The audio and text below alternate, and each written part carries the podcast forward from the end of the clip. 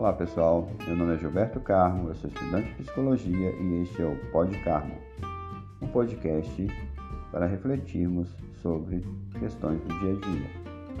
No episódio de hoje, ainda seguindo o nosso livro Oxo Todos os Dias, na página 219, o item O Novo. Quando as pessoas se apegam ao passado, as mudanças param, pois elas vêm como o novo. Com o velho não existe mudança, mas as pessoas se apegam ao velho porque ele parece seguro, confortável, familiar. Você viveu com ele, então o conhece, tornou-se habilidoso nele, tem conhecimentos a respeito dele.